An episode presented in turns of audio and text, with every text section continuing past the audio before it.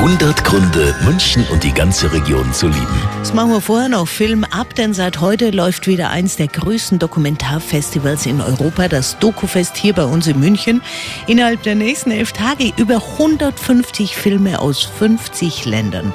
Das Dokufest lockt jedes Jahr viele Besucher an. Letztes Jahr Besucherrekord mit 43.000 Gästen und der Leiter des Fests, Daniel Schwonsel, der erwartet auch dieses Jahr wieder jede Menge Besucher und er weiß auch, warum das Stockfest so beliebt ist. Das ist wirklich die Begegnung mit äh, Menschen, die es gibt und weil es sie gibt und weil ich das weiß, dass es sie gibt, ist eine größere Nähe zu mir da als Zuschauerin oder Zuschauer im Sinne von, das könnte ja auch ich sein. Also es ist, ein, es ist vieles teilbarer und das ist etwas, was, glaube ich, in dieser gerade nicht einfachen Zeit wichtig ist. Alle Infos rund um das Dokumentationsfilmfestival und wann welcher Film läuft, finden Sie auf radioarabella.de.